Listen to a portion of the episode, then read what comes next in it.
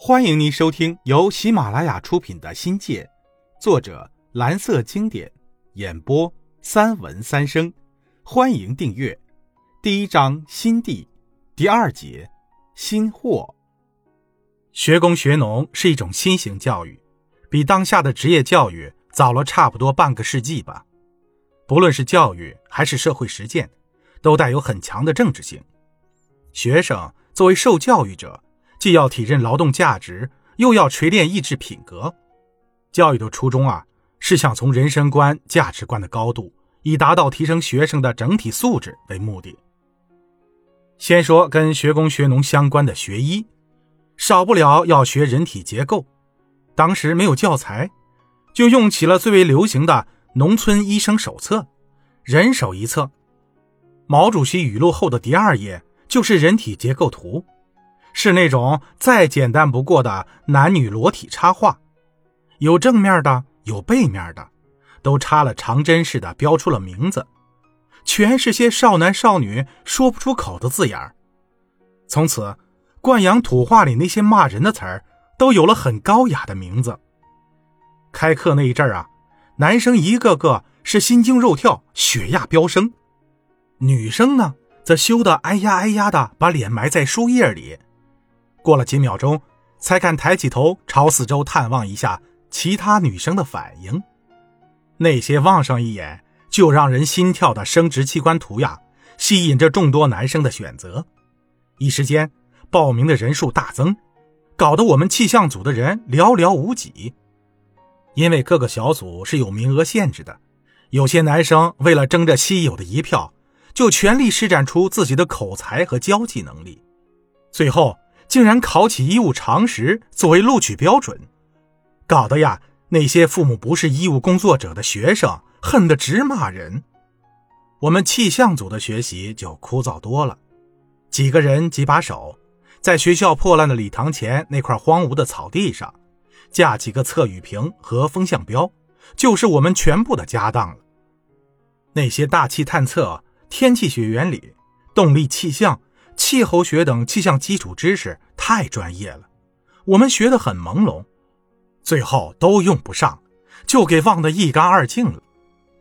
最有收获的是那些时风断语用的气象谚语或天气谚语，时至今日依然是记忆犹新呐。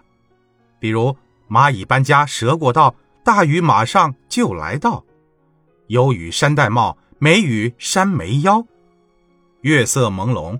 不是起雨就是风，云搅云，雨淋淋，燕子低飞，天将雨等等，这些谚语是劳动人民千百年来集聚下来的天文地理常识，是人民群众在生产生活实践中对日月星辰总结出来的活动规律，以简明概括的语言，准确生动形象地描绘天气的千万变化，并预测气象的来龙去脉。谚语一般口语化，押韵上口，最主要的是我们天天用得着，好记。农业学大寨为学生娃的学农务农提供了强大的精神动力。越往后啊，去农村的劳动就多了起来，特别是双抢期，支农成了全民的大事儿，全校出动，哪个班到哪个村是商定好了的。当整个中国都没有解决温饱问题时。劳动创收、解决吃穿是第一重要的事儿。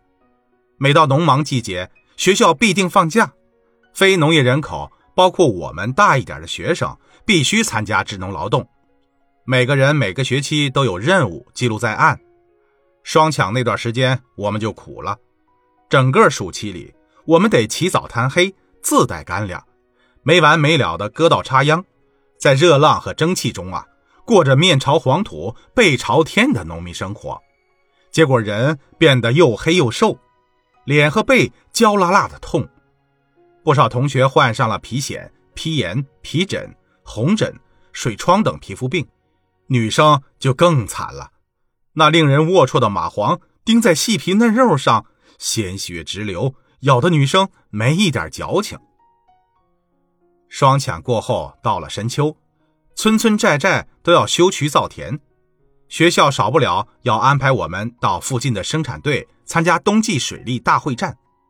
每个人都带锄头或本机、扁担。到了工地，是一片热火朝天的景象，很受感染。我们就像打了鸡血似的，挖刨、铲除、搬运沙石，干起活来一点都不含糊。那年立冬，初二年级分班搞学农、学军活动，时间是一周。去的时候呢，每个同学背上行李，一路上是有说有笑，群情兴奋。可是第七天回来的时候，像霜冻的茄子，一个个都蔫了。大家苦着脸，拖着散了架的身子，东倒西歪的。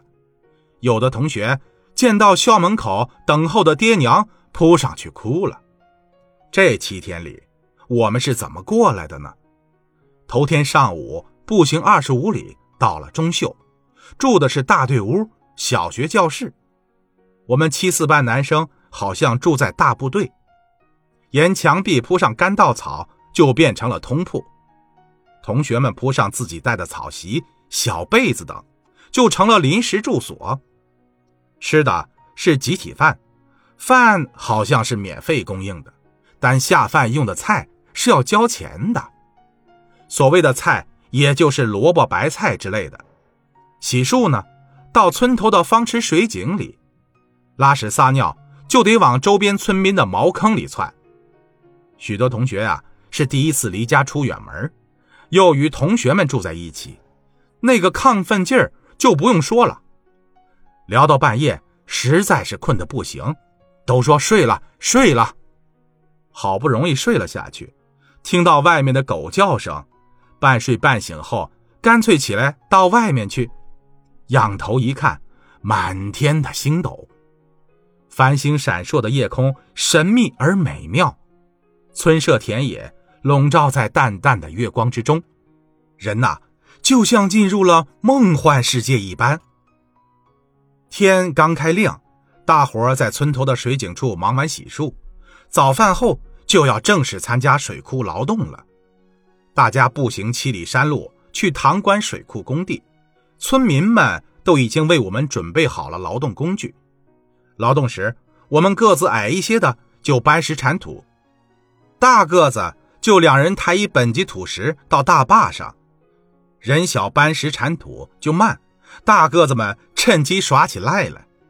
无论如何，劳动强度远远超出我们这个年龄能承受的范围。一天下来呀，大部分同学累得没了欢声笑语，晚上也没得话说，早早的就昏睡了过去。到了第四天。不知谁说，脸上、脖子上似乎有虱子在蠕动，这话像传染病似的蔓延开来。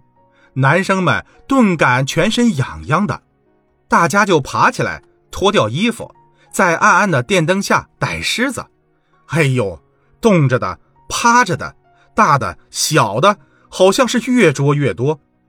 往那儿一坐呀，身上哪儿痒，手往那儿一摸，一准摸着虱子。逮着的狮子用两手一捏，还觉得不过瘾，就用俩大指甲一挤，听得啪的一声见血后，连笑带骂的才算了事儿。想想女生在长发里捉狮子的情景，可能就更逗了。听众朋友，本集已播讲完毕，欢迎订阅，精彩继续。